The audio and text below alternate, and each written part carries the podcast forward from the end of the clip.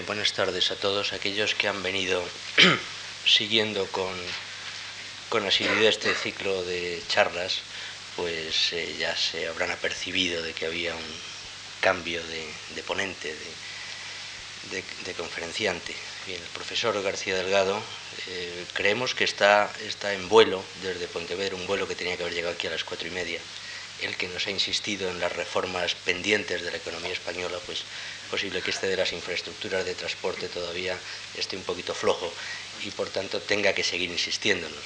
Por supuesto, eh, eh, vamos a, tratar de sintetizar lo que, lo que él seguramente con, mucho mejor verbo pues iba a ser capaz de transmitirles, pero en fin, la ventaja que tiene llevar muchos años trabajando juntos es que la sustancia sí se, las puedo, sí se la puedo transmitir, aunque sea con, con algún déficit por utilizar un término también muy, muy económico, con algún déficit en, la forma. Me voy a apoyar además en esta exposición en transparencias visuales eh, familiares para algunos de los que asisten a la charla previa con profesores de, de enseñanza primaria y secundaria que mantenemos justo antes de, estas charlas. Les pido disculpas por lo reiterativo que va a ser eh, este, esta, la exposición en cuanto al material gráfico, no en cuanto a su contenido, que va a tratar de respetar esa idea eh, que contenía esta, esta charla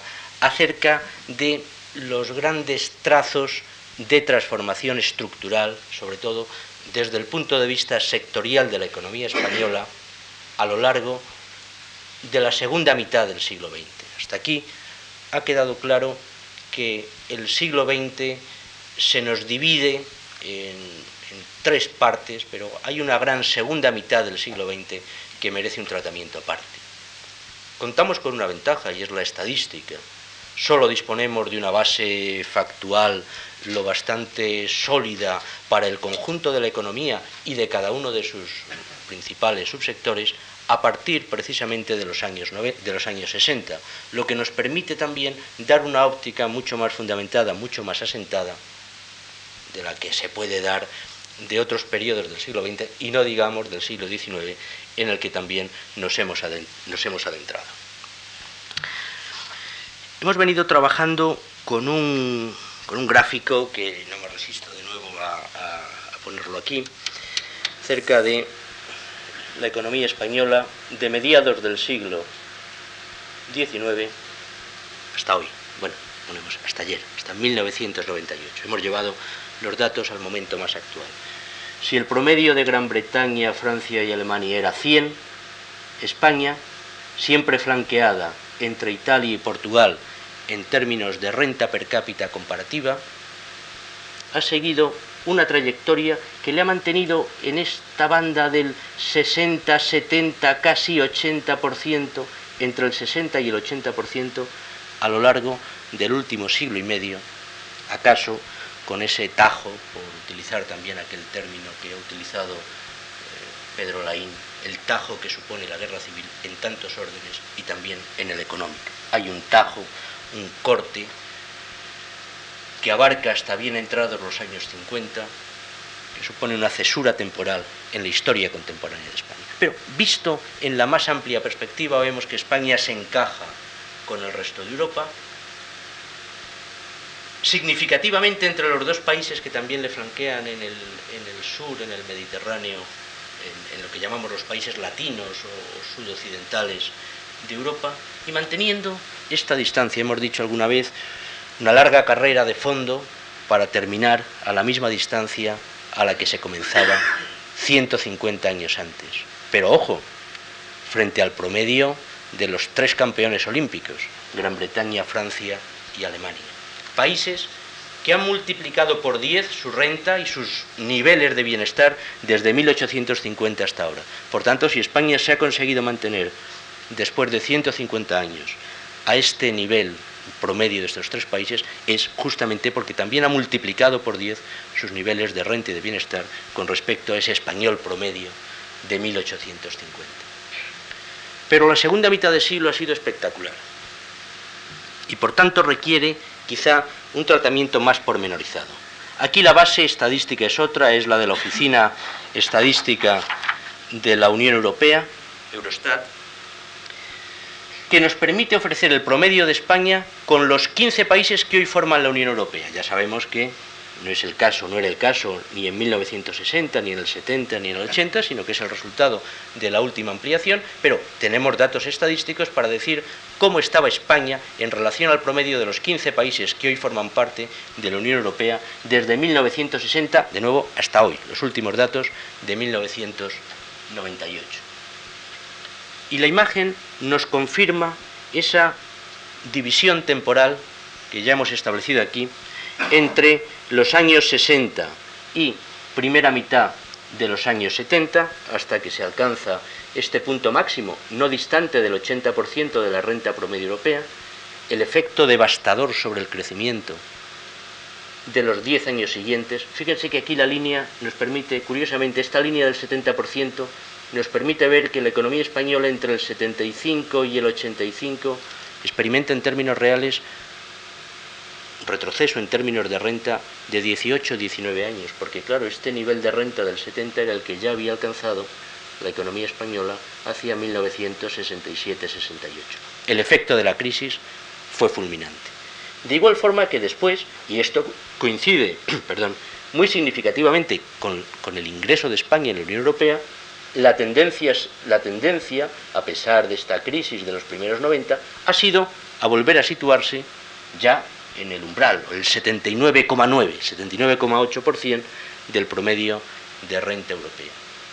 Por tanto, visto en su larga secuencia, las cuatro últimas décadas han sido cuatro décadas aprovechadas por la economía española para converger, pero con dificultades, con pasos adelante y pasos hacia atrás.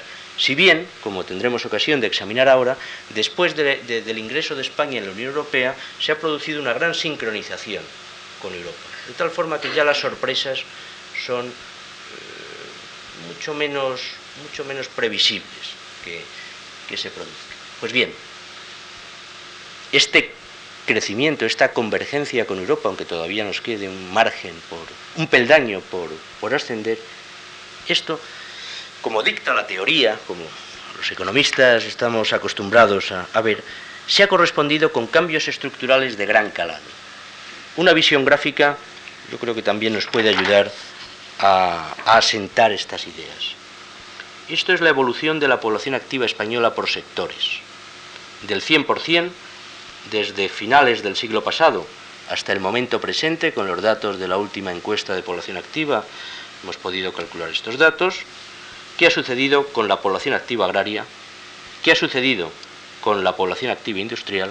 ¿Y qué ha sucedido, fíjense, con la del sector servicios? El paso de una economía agraria a una economía primero industrial y hoy cada vez más, así la llamamos, terciarizada. Pero este cambio, esta transformación, aunque la agricultura ya vino muy precedida de cambios en los años 50, observen solamente esta parte del gráfico, por comparación con la anterior, vean la caída del 50 al 25% de la población activa en apenas 20 años, la mitad, la tercera parte de lo que había tardado en Alemania o en Francia, el crecimiento de la actividad y de la población activa industrial hasta alcanzar su máximo hacia los años 80 y después estancarse, y el crecimiento ya así sin, ninguna, sin ningún otro calificativo excepcional del sector servicios como sucede en otros países europeos de la desagrarización a la terciarización. Este ha sido un proceso de cambio estructural característico de la segunda mitad del siglo XX y en concreto de este periodo que, abarca desde los años 60 en que tenemos una mayor base factual para, para afirmarlo.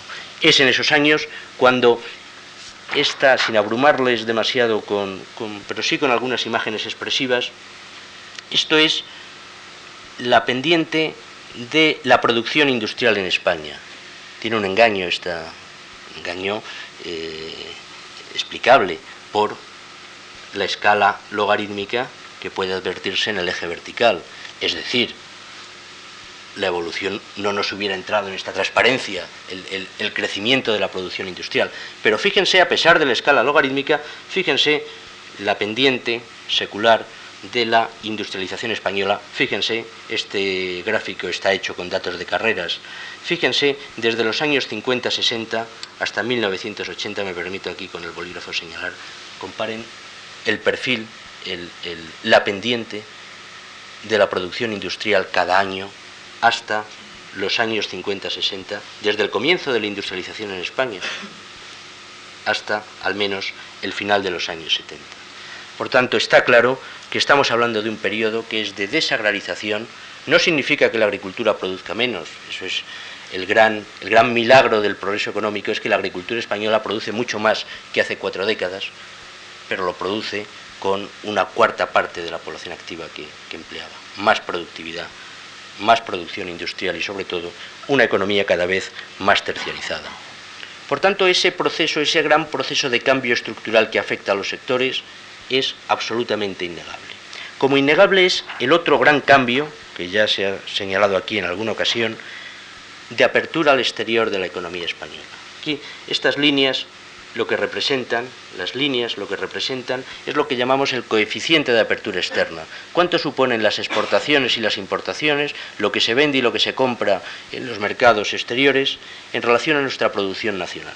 Y es una serie que arranca de 1870 y que nos lleva, la última cifra, es de 1997. Aquí les he señalado la correspondiente al 98, me disculparán que no, no lo formalice también, pero en fin, pueden creerme que ya salta el coeficiente de apertura de esta línea que es la de bienes y servicios, la histórica es la de bienes, esta es de bienes y servicios, ya salta por encima del 60%. El 60% del PIB son exportaciones más importaciones. Cifra no ya parecida, sino incluso por encima del promedio de otros países europeos y conseguido verdaderamente en poco más de estas cuatro décadas que nos separan de los años 60. Fíjense de nuevo, es la gran prueba el perfil secular, con periodos de coyuntura de uno o de otro signo, el tajo de la guerra civil, que interrumpe virtualmente los intercambios comerciales exteriores, pero fíjense en el perfil explosivo que adopta la apertura comercial, que partiendo hace apenas cuatro décadas de valores que estaban en torno del 15% hoy están por encima del 60%. Ese 15% que era anacrónico en términos europeos se ha transformado en una cifra que está por encima incluso de ese promedio. Por tanto, apertura al exterior de la economía española como segundo signo de cambio estructural de nuestra economía. Tercer gran elemento de cambio, el crecimiento del peso del sector público también en consonancia con otros países europeos. Este gráfico, que aquí nos llega hasta el año 93, ahora se lo voy a completar con otra transparencia, nos muestra de nuevo lo, lo, átono del perfil hasta llegar a un momento en los años 60 en que se vuelve explosivo. Esto es el porcentaje del gasto público en nuestro PIB. Fíjense, en el resto de países europeos, Francia, Italia, Gran Bretaña, Alemania, venía digamos, era el doble aproximadamente en todo este, en todo este periodo. Pero no crece. Solamente hay que esperar a estos años 60, 70 para que crezca, eso sí, explosivamente. Con datos más recientes les he llevado hasta 1998 este gráfico y se lo he puesto en relación con 10 países seleccionados de Europa, los 10 principales países de la Unión Europea. Aquí se ve claramente, el crecimiento ya venía de antes, que desde los años 60 se recorta el diferencial en términos de gasto público hasta alcanzar su máximo en los primeros años 90 y después por exigencias de los criterios de Maastricht y la necesidad de conseguir unos, equilibrios macroeconómicos básicos, tanto en Europa como en España, ya en unos niveles no distantes del 50%, históricamente, fíjense que raramente ha pasado del 10, ahora estamos hablando niveles del cuarenta y tantos por ciento, pero incluso algo inferiores a los europeos, que constituyen esta parte del gasto público. Es cierto que el gasto público puede pasar del raquitismo al descontrol, y tan negativo es, puede ser una cosa como puede ser la otra. Pero es cierto que aquí tenemos el espejo europeo. Sin un nivel de gasto público en ciertos servicios sociales no se puede construir un estado de bienestar como el que es característico de cualquier sociedad próspera de nuestro tiempo. Y esto es algo que se ha logrado en un periodo de tiempo relativamente corto, quizá con insuficiencias con respecto a otros países, pero merced a un incremento muy acelerado. Es, parece el sino de la economía española, ir siempre detrás y cuando toca correr sprintar también más que nadie. Pues también ha pasado esto en términos del gasto público. Quizá con, con el efecto benéfico, también inducido por, por, por el ingreso en la moneda única y las exigencias que esto traía consigo, esto ha venido acompañado de una reducción del déficit, porque una cosa es el gasto y otra cosa es el déficit, la diferencia entre lo que se gasta y lo que se ingresa. El déficit de las administraciones públicas, del conjunto de las administraciones públicas, de las cuales ya solo la Administración Central es una parte, están las administraciones autónomas, autonómicas, locales, eh, la propia seguridad social. Fíjense como efecto, desde mediados de los años 90, por efecto de esta política eh, de control del gasto público, cómo estamos hoy en unos niveles de déficit de administraciones públicas, incluso por debajo del 2%, después de haber estado por encima del 7%. Por tanto, un crecimiento del gasto público intenso que ha llevado a grandes niveles del déficit de las administraciones públicas, pero que incluso está eh, progresivamente bajo control. Quizá esto nos enlace y nos sirva para enlazar con la situación más actual de la economía española en la que parece haber roto uno de sus maleficios históricos, y era el que, creciendo o entrando en crisis, la economía española siempre tenía desequilibrios, siempre tenía desequilibrios. Algunos están aquí expresados, el propio desequilibrio de las administraciones públicas, teníamos aquí otro que nos ha pasado un tanto desapercibido, pero que es, obvio, es, es, evidente. Esto, esta especie de, de picos que salen y que bajan, es el superávit o el déficit de nuestro comercio exterior. Fíjense cuál es, sin excepción, desde hace más de medio siglo el signo de nuestro sector exterior. La economía española ha crecido, es verdad, desde los años 50, pero siempre lo ha hecho con más inflación que nuestros vecinos, desde los años 70 con más déficit que los países vecinos, lo ha hecho con más desequilibrio exterior de nuestra balanza corriente que el resto de los países vecinos, y siempre utilizando como último instrumento de ajuste ese tipo de cambio que ya nos ha desaparecido. Ahora tenemos el tipo de cambio del euro, nos podremos defender de, Estados Unidos, pero no de Alemania ni de Francia, con quienes ya no tenemos una moneda distinta y por tanto ya no tenemos un tipo de cambio. En precios, en tipo de interés, en déficit público, en déficit de las cuentas exteriores, la economía española cuando crecía porque crecía, porque la propia expansión recalentaba la economía, y cuando entraba en crisis porque entraba en crisis, siempre, siempre, a lo largo de este último medio siglo, ha hecho una colección, ha, coleccionado desequilibrios. Hoy nos encontramos con que tanto en términos de precios como de tipos de interés, como de déficit público, como de déficit por cuenta corriente, situación está, se, vive un crecimiento sano y equilibrado, con el único pero, también todavía, por supuesto, del desempleo, que sigue siendo la gran variable que nos separa del resto, del resto de Europa. La pregunta, por tanto, será, y me permitirán que la retome al final, ¿qué es lo que nos falta para, para alcanzar ese baremo 100 de los tres campeones olímpicos europeos o del conjunto de países europeos que son el área más próspera más próspera del mundo. Pero hagamos si quiere una reflexión, porque nos va a venir bien para, para la exposición que les voy a hacer a continuación. Si ustedes tuvieran que hacerse a sí mismo, a sí mismos, una, darse un consejo, o darse a un familiar, a un amigo, fíjense en este cuadro para darse cuenta que estamos ante una economía que estará más equilibrada, que habrá conseguido superar alguno de sus fantasmas históricos pero donde el riesgo, la capacidad de emprender no es precisamente lo que, lo que más se pondera. Aquí hay muchos datos, pero desde el año 71 hasta el año 96, el índice de la Bolsa de Madrid ha crecido anualmente al 12,47%. Esto es lo que podía uno obtener si aleatoriamente invertía sus fondos en la bolsa, podía ganar como promedio lo que dictaba el índice. Eso sí, ya se sabe, aquí se tiene por subperiodos, se podía tener grandes beneficios o también grandes quebrantos, con gran, con gran eh, aleatoriedad.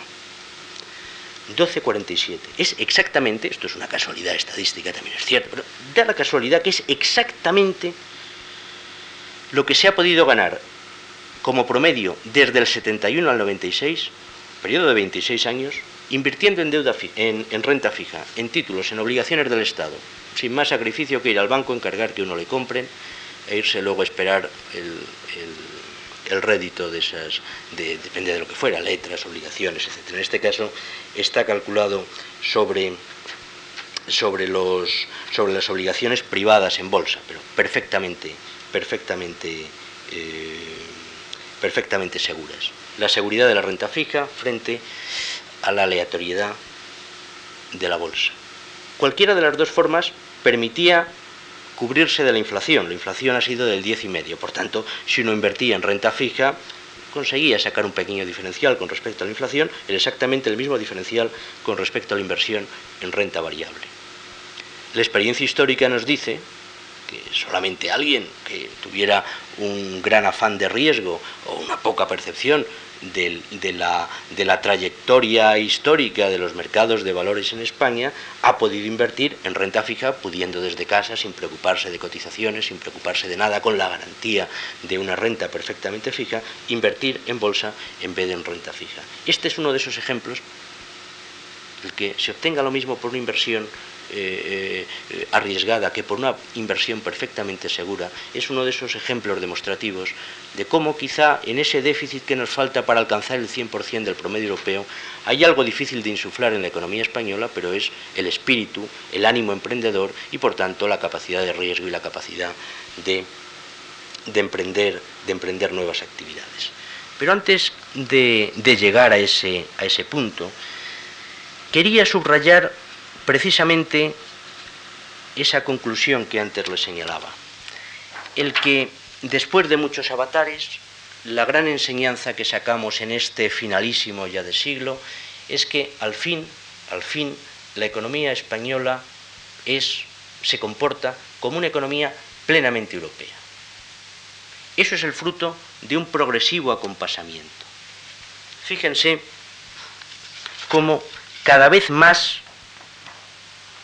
el ciclo español, España viene representada en una línea continua, Europa en la línea discontinua, fíjense cómo la línea continua ha ido acompasándose progresivamente en forma de longitudes de onda que finalmente se han encontrado a lo largo del tiempo hasta llegar al momento actual.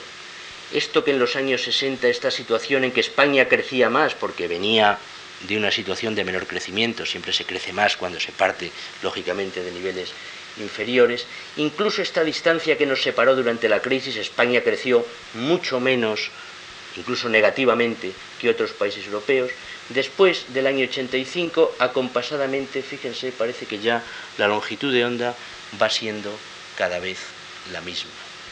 Es decir, es irrefutable el que la economía española es cada vez más deudora, más tributaria del ciclo internacional y en concreto del ciclo europeo. Lo que en principio era desacompasamiento se ha vuelto acompasamiento casi, casi perfecto. Esto tiene una gran ventaja, pero también un gran inconveniente, y es que para converger con Europa, la línea continua tiene que ir por encima de la línea discontinua, porque si no estamos donde estábamos. Fíjense que gracias a que la línea continua iba por encima de la discontinua, se produce la convergencia que, apreciábamos en el primero de nuestros, de nuestros gráficos. La línea continua de España crece por encima de Europa hasta el año 75, lógicamente, convergemos con Europa. Desde el año 75 hasta mediados de los 80, la línea continua de España va por debajo de la línea discontinua de Europa. Eso es divergencia con Europa. Nos separamos de Europa. de nuevo, desde mediados de los años 80, apreciamos una convergencia más trabajosa que la de los años 60, porque efectivamente cada vez le es más trabajoso a España conseguir que esta línea continua se mantenga por encima de la anterior. Pero también apreciamos claramente otra cosa a la vista de este, de este gráfico. Y es que España va con el ciclo europeo, pero con un signo muy claro, creciendo más cuando Europa crece, pero decreciendo más también, o entrando en crisis más que Europa, cuando Europa desacelera su actividad. Esto es expresivo, en parte, de una economía que todavía es más frágil. Esto es de igual forma que un transatlántico.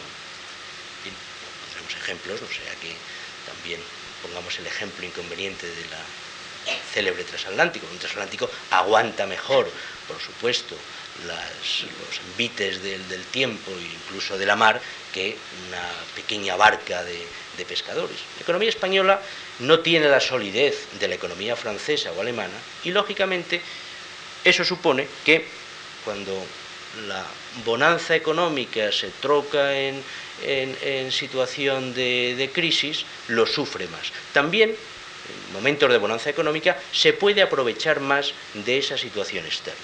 Pero esto es importante considerarlo porque, en cierto modo, nos marca la pauta de convergencia. La economía española va a poder converger con Europa si consigue mantener, ya vemos que es cada vez más difícil, un diferencial de crecimiento cuando Europa va bien, como ahora va bien.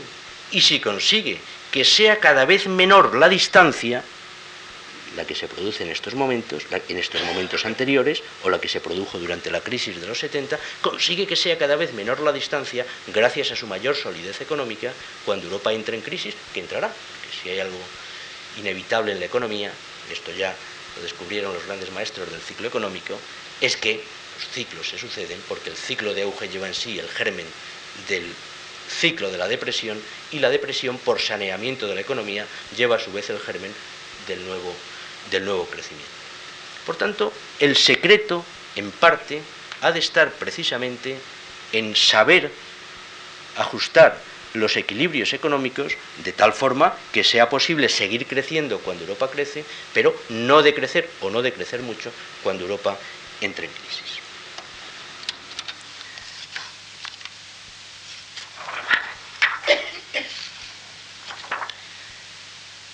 Si tienen en mente esta línea continua que acabamos de quitar del gráfico, es la misma que hay aquí. Lo que ocurre es que ahora la línea discontinua no es la misma la línea discontinua ahora es la de la productividad.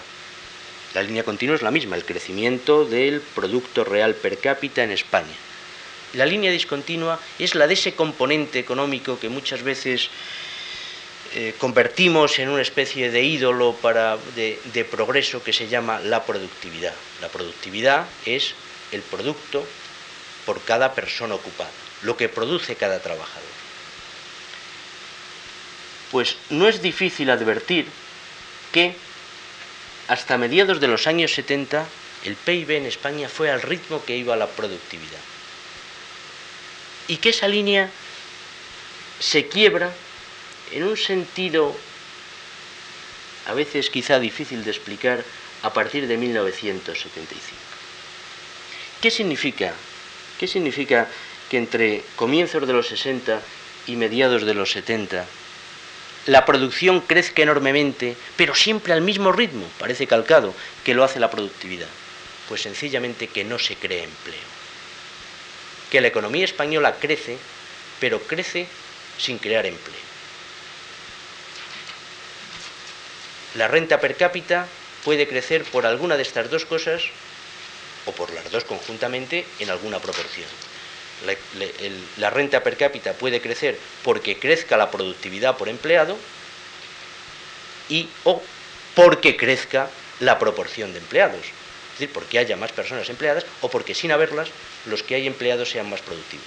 Pues bien, esta segunda vía de crecimiento ha sido la tradicional en la economía española y la absoluta en este largo periodo de mayor crecimiento de la economía española.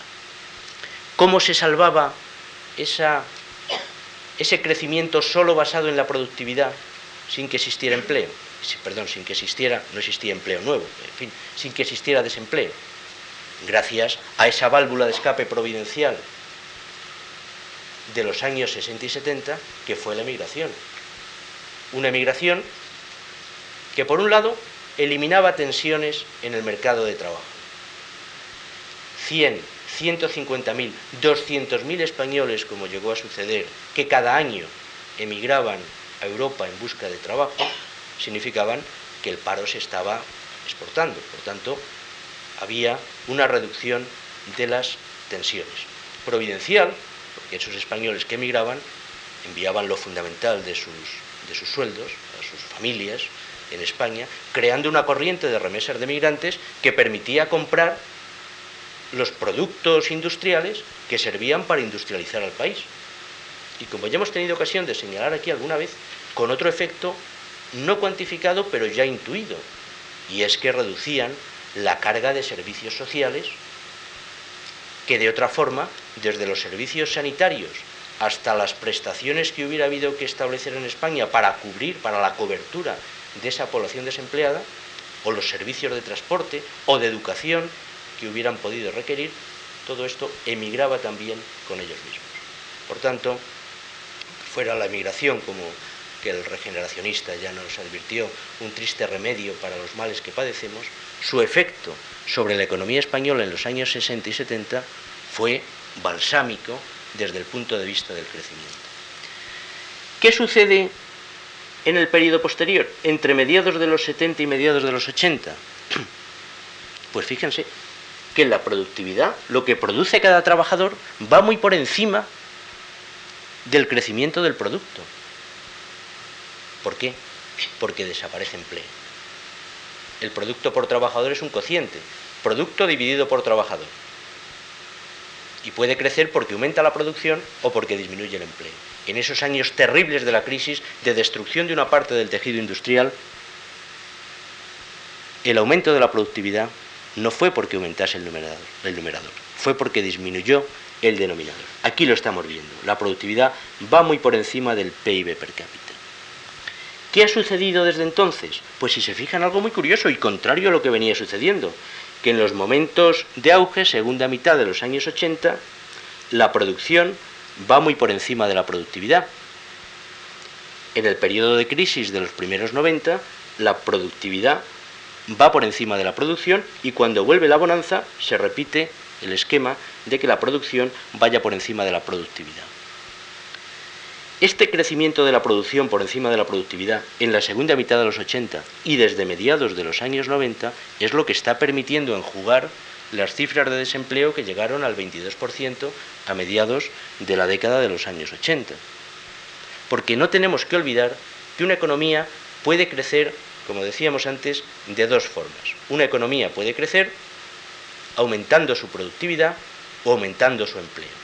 Históricamente la economía española ha crecido aumentando su productividad, pero desde mediados de los años 80 se observa que al menos en las épocas de bonanza económica, el crecimiento de la productividad va por debajo del crecimiento de la producción. Es decir, la economía española parece que se está acostumbrando a crecer, como es habitual también en otros países, como está pasando en otros países europeos, como ha pasado tradicionalmente en Japón y sobre todo en Estados Unidos, se está acostumbrando a crecer con productividad positiva, pero, pero con creación de empleo también positiva. De otra forma no podríamos entender este fenómeno que nos, sobrecoge, esta cifra de, de 3 millones de desempleados que prácticamente no se comprime desde hace década y media.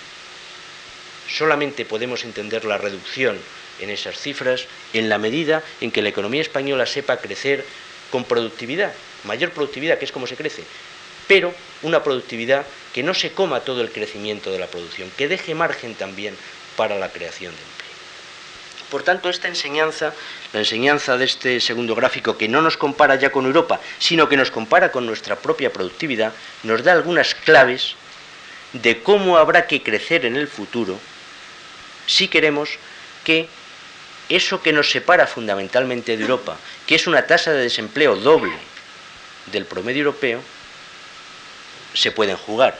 ¿Cómo se hace eso? Hace un momento discutíamos sobre esta cuestión, sin duda con políticas activas de empleo, pero sin duda con reformas institucionales del mercado de trabajo que nos homologuen con, eh, también en este aspecto con los otros países de los que formamos ya un área comercial única y un área monetaria también única. Lo que no podemos ser es un área institucional de características diferentes.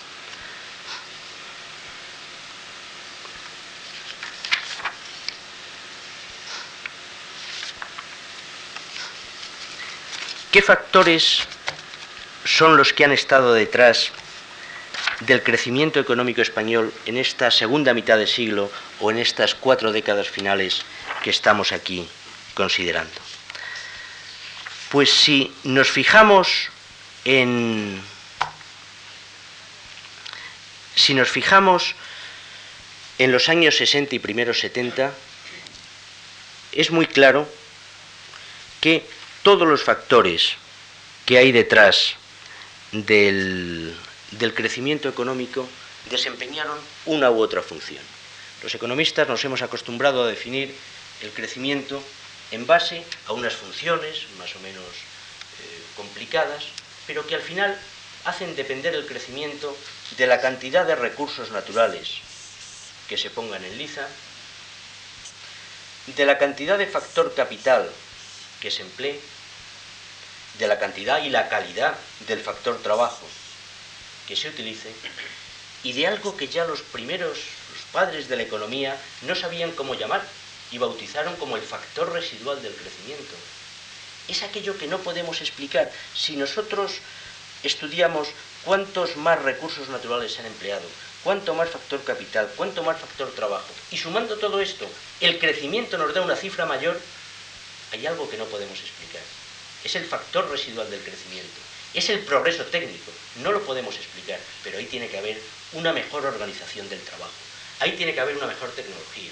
Ahí tiene que haber una mano de obra mejor formada. ¿Qué es eso? ¿Le llamamos el factor residual? ¿Le llamamos progreso técnico por simplificar? Los economistas ponemos una letra griega de esas que nos gustan tanto, lambda, con la que representamos el progreso técnico. Pues bien, en los años 60 y primeros 70, la economía española utilizó profusamente más recursos naturales, sobre todo, sobre todo, ese petróleo que entonces era un recurso barato, hasta que llegó aquella crisis del año 73. La economía española multiplica la incorporación de petróleo a sus procesos productivos. Más factor, más, perdón, más recurso natural y además un coste relativamente bajo. La economía española incorpora más factor capital e incorpora más factor capital porque tiene recursos para ello. ¿Y de dónde proceden esos recursos? Pues proceden en parte de unas inversiones extranjeras que se liberalizan en los años 60 y que permiten una afluencia de capitales que luego hemos visto en los 80 y lo estamos viendo ahora, que suponen un flujo fundamental para la formación de capital. Pero también vienen fondos del turismo. Es el segundo gran elemento equilibrador de nuestro desequilibrio de balanza de pagos, el turismo, que crece exponencialmente en esos años 80, se interrumpe en los años de crisis y luego vuelve a crecer. Y hay una tercera gran fuente de recursos, lo que se llamó el tercer elemento compensador de nuestro desequilibrio externo, que eran esas remesas de migrantes que comentábamos antes y que las, los tres conceptos juntos permitieron que las importaciones españolas, desde los primeros 60 hasta mediados de los 70, se multiplicasen por 8. Y esas importaciones, básicamente de productos industriales, fueron los que alimentaron esta máquina, que es una economía en la que uno eh, introduce eh, factores y recursos y sale bienestar. Factor capital. También hubo una mayor incorporación de factor trabajo pero más que una incorporación porque no se crea gran empleo en los años 60 y 70 globalmente, lo que sucede es que se redistribuye del sector agrario al industrial y al sector servicios, de donde era menos productivo a donde es más productivo. Y finalmente, la incorporación de tecnología.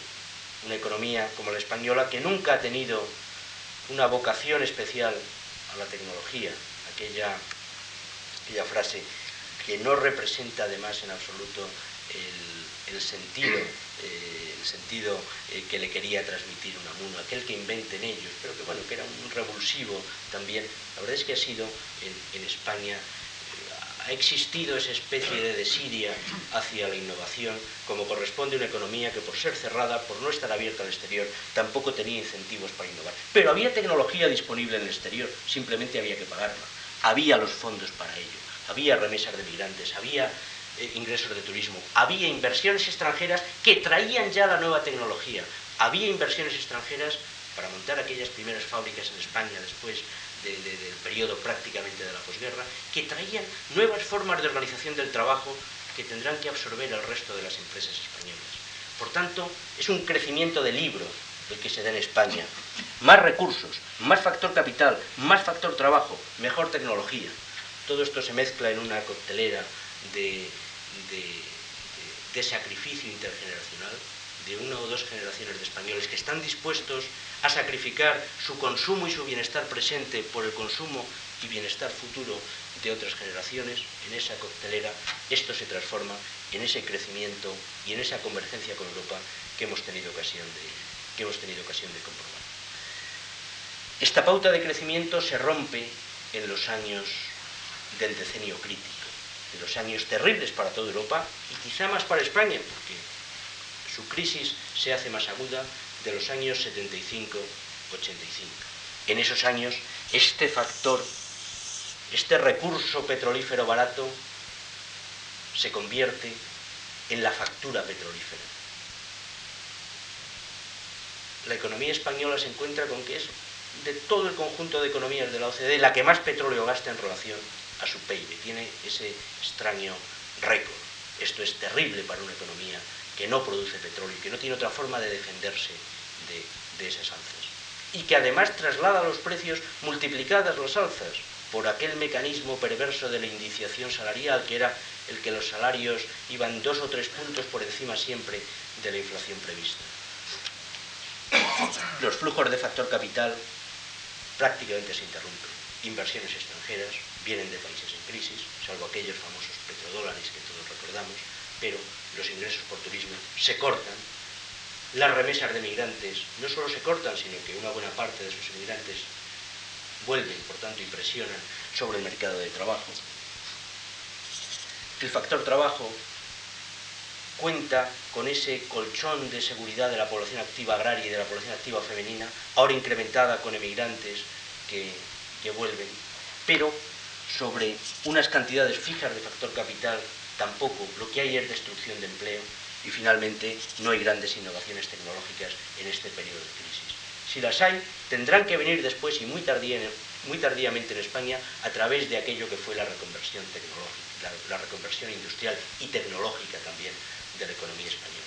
Por tanto, estos ingredientes del crecimiento se cortan y con ellos el crecimiento. Y de forma más dramática que en Europa, ya lo examinamos el día anterior, por esa mezcla, algún colega economista lo ha dicho, de incompetencia profesional, pero sobre todo de dificultad para, emprender las políticas necesarias, el retraso, la pasividad, las políticas monetarias y fiscales pasivas, la inexistencia de un plan energético digno de ese nombre, hasta bien entrados ya los años 80, las políticas de reconversión que tardan 4, 5, 6 años más que en otros países europeos en emprenderse.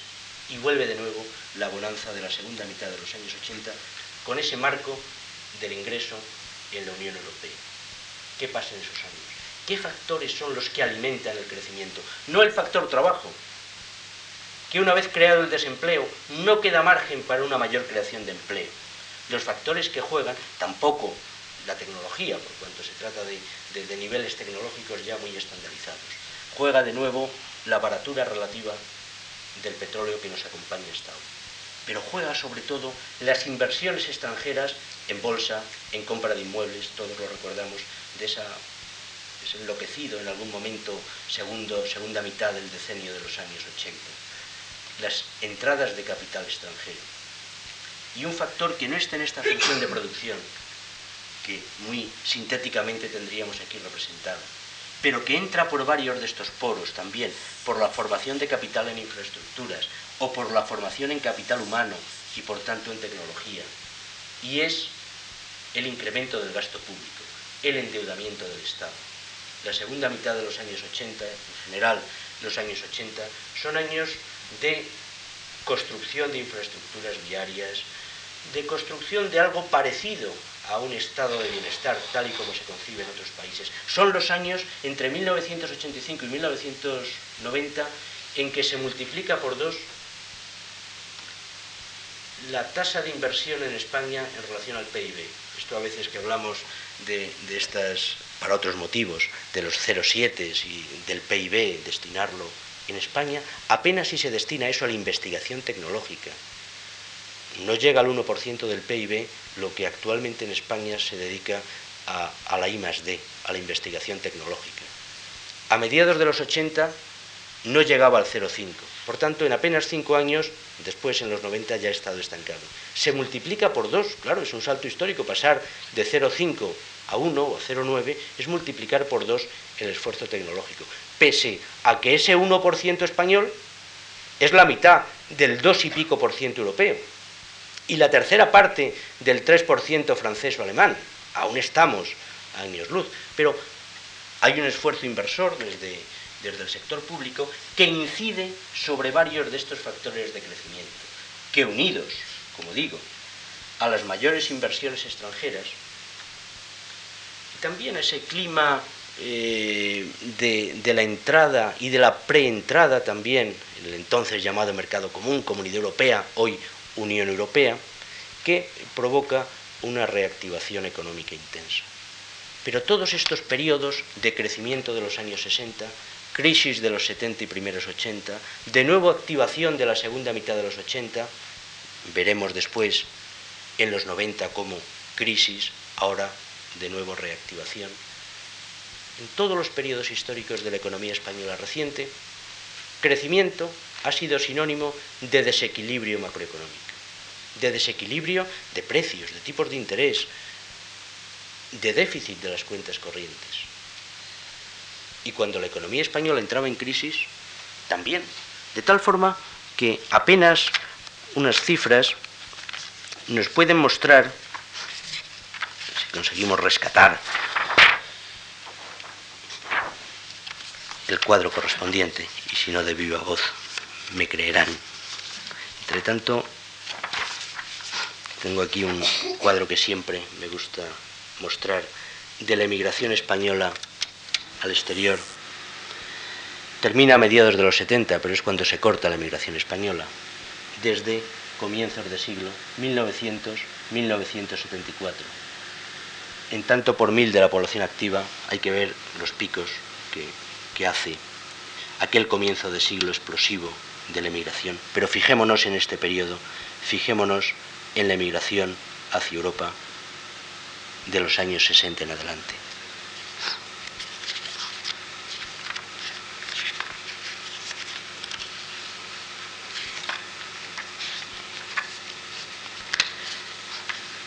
si no aparece la transparencia, me pueden creer en, la exposición verbal que les, les voy a hacer.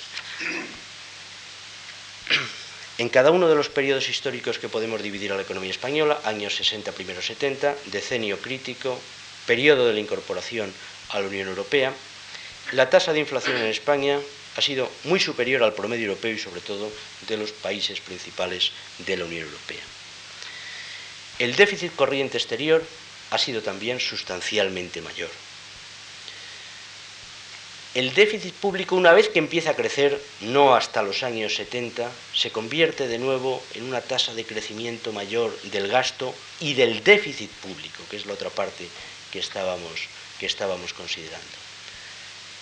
Esto nos indica que la economía española crecía, pero no lo, no lo hacía de una forma sana. Siempre venía la restricción del sector exterior todos los periodos de auge de expansión de la economía española han venido cortados en nuestra trayectoria histórica, pero muy singularmente en esta segunda mitad de siglo, por el sector exterior. El final del crecimiento de los 60 y 70 viene por ese coágulo que forma el crecimiento de los precios del petróleo. El final de la fase expansiva, motivada por otras muchas razones, Pero lo más visible del final de la fase expansiva de la segunda mitad de los 80, primeros 90, son las dramáticas devaluaciones, aquello que en un momento se ve como una especie de entrega nacional, las devaluaciones de la peseta, finalmente.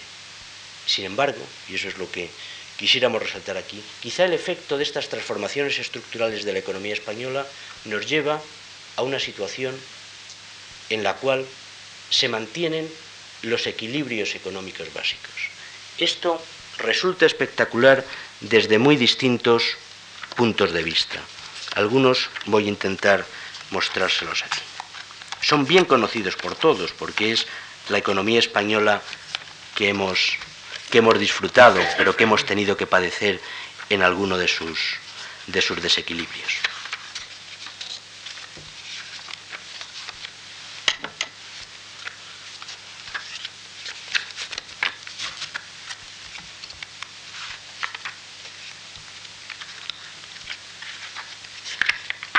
Hay aquí un, un cuadro poco comprensible. Estaba buscando algún otro que nos sirviera, nos sirviera mejor de, nos sirviera mejor de guía. Este quizá es difícilmente comprensible, pero nos puede servir para ver cómo ha evolucionado la tasa de inflación en España.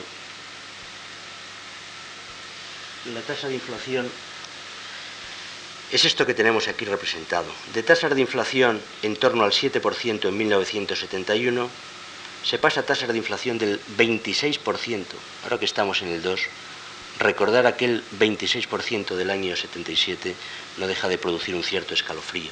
Pero una tasa de inflación que solo muy limitadamente va bajando a niveles del 10% o del 12% en el 82 que va bajando a niveles del 6-7% hasta el 90%, que se mantiene en esos altos niveles y que solo hemos visto bajar de esta especie de línea fijada del 2% en el 97 y sería la línea, nos faltaría por trazar, esta es la relación con la tasa de paro, una tasa de paro actual del 18%, una tasa de inflación del 2, nos llevaría en esta línea.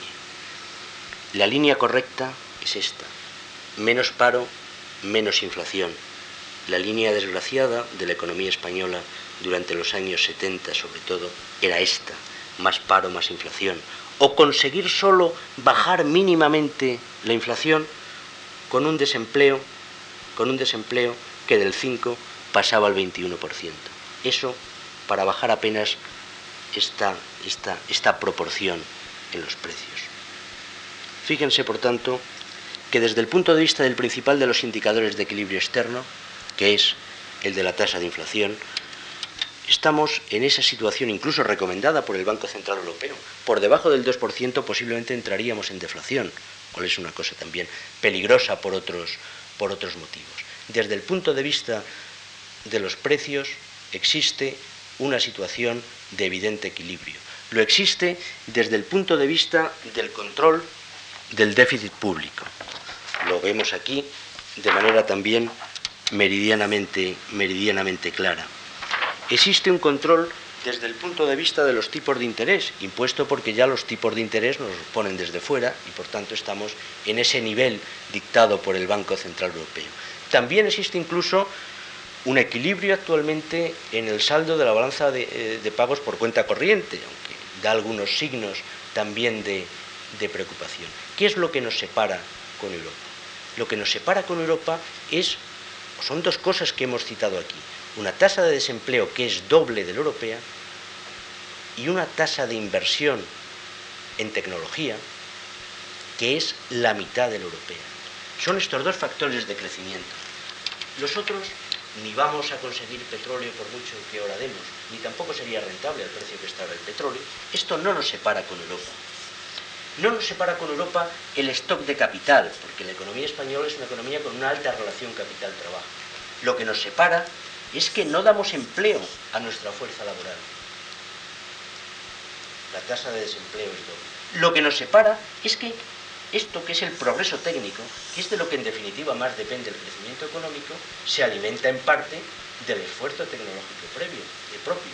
Mientras en España sea 0,5, haya pasado a 1 pero en Europa sea 2 y en Alemania sea 3, sería imposible rellenar ese diferencial. No se consigue un gran plato cocinado si no es con unos buenos ingredientes. Luego hay también otras cosas. estos son los ingredientes del crecimiento. Por tanto, ¿qué ingredientes tenemos que echar ahora en esa cazuela del crecimiento para converger con Europa? ¿Qué ingredientes tenemos que echar dentro para que esta línea que nosotros marcábamos al comienzo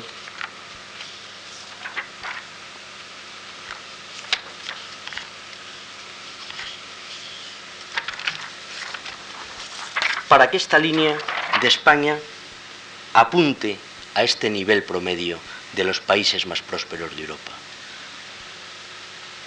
Pues los ingredientes que tenemos que introducir es un mayor esfuerzo tecnológico, por un lado, y es también esa capacidad, no sé de dónde la sacaremos, porque estamos en una economía que se ha acostumbrado a crecer con capital pero no con mano de obra, esta capacidad de dar empleo a nuestra mano de obra.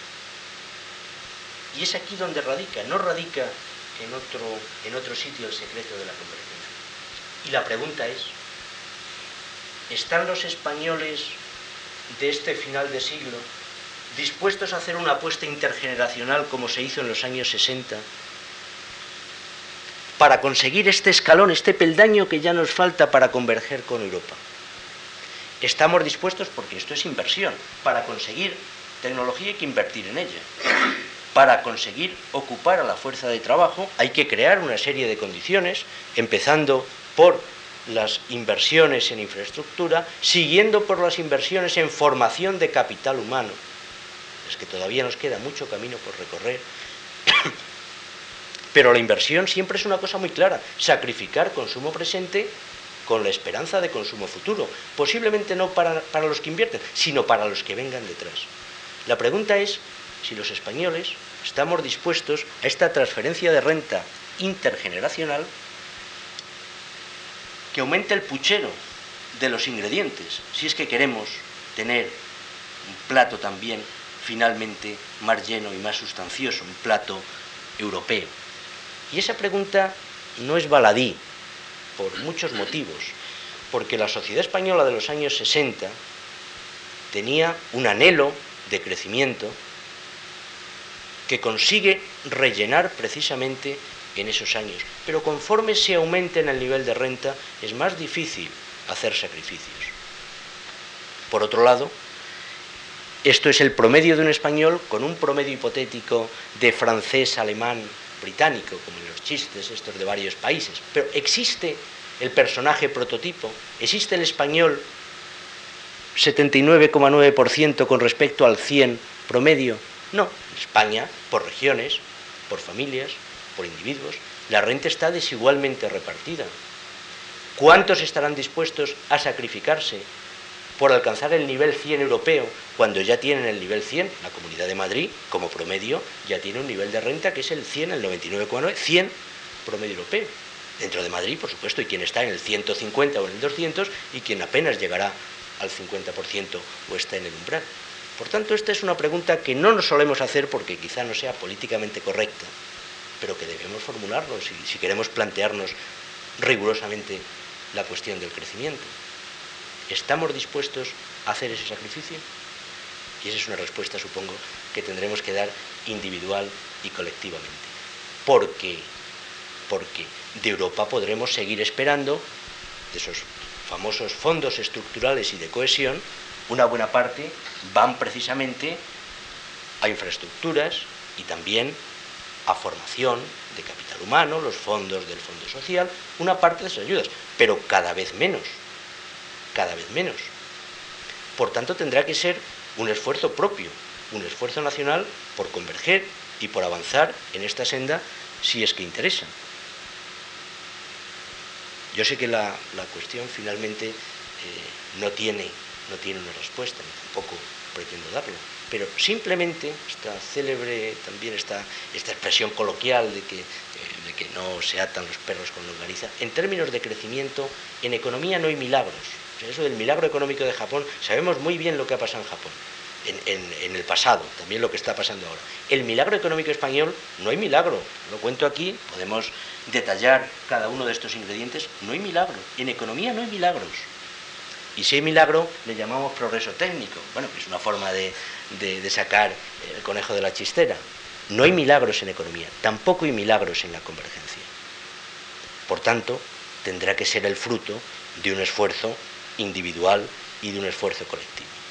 Sirva, por tanto, este, este, cuadro un poco impresionista que, que hemos hecho aquí de la trayectoria histórica de España y sobre todo de esta segunda mitad de siglo, para ver que es mucho lo que se ha conseguido, pero que también es mucho lo que falta por conseguir, porque quizá ese 20% de diferencia sea mucho más complicado de alcanzar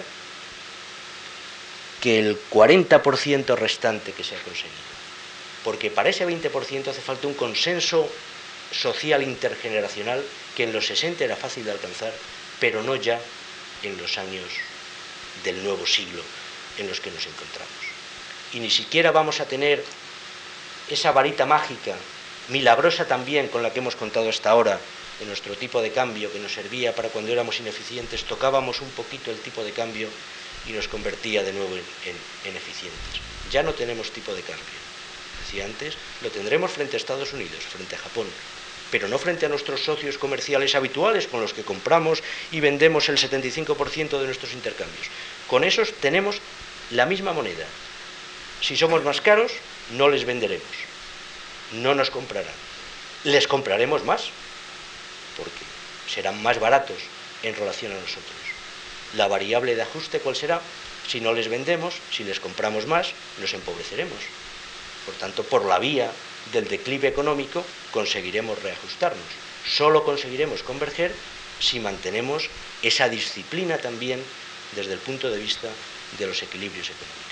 Yo sé que no es el, mensaje quizá más triunfalista que se puede hacer, pero desde luego yo creo que si ya nuestros maestros nos enseñaron que la función y la misión intelectual del economista tenía que ser la honestidad y lo que he intentado transmitirles es una visión sobre todo honesta de la economía española de antes de ayer, de ayer, de hoy y quién sabe también si, si de mañana.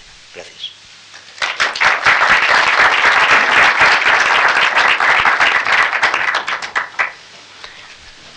Eh, paso de tiempo, estaba un poco preocupado.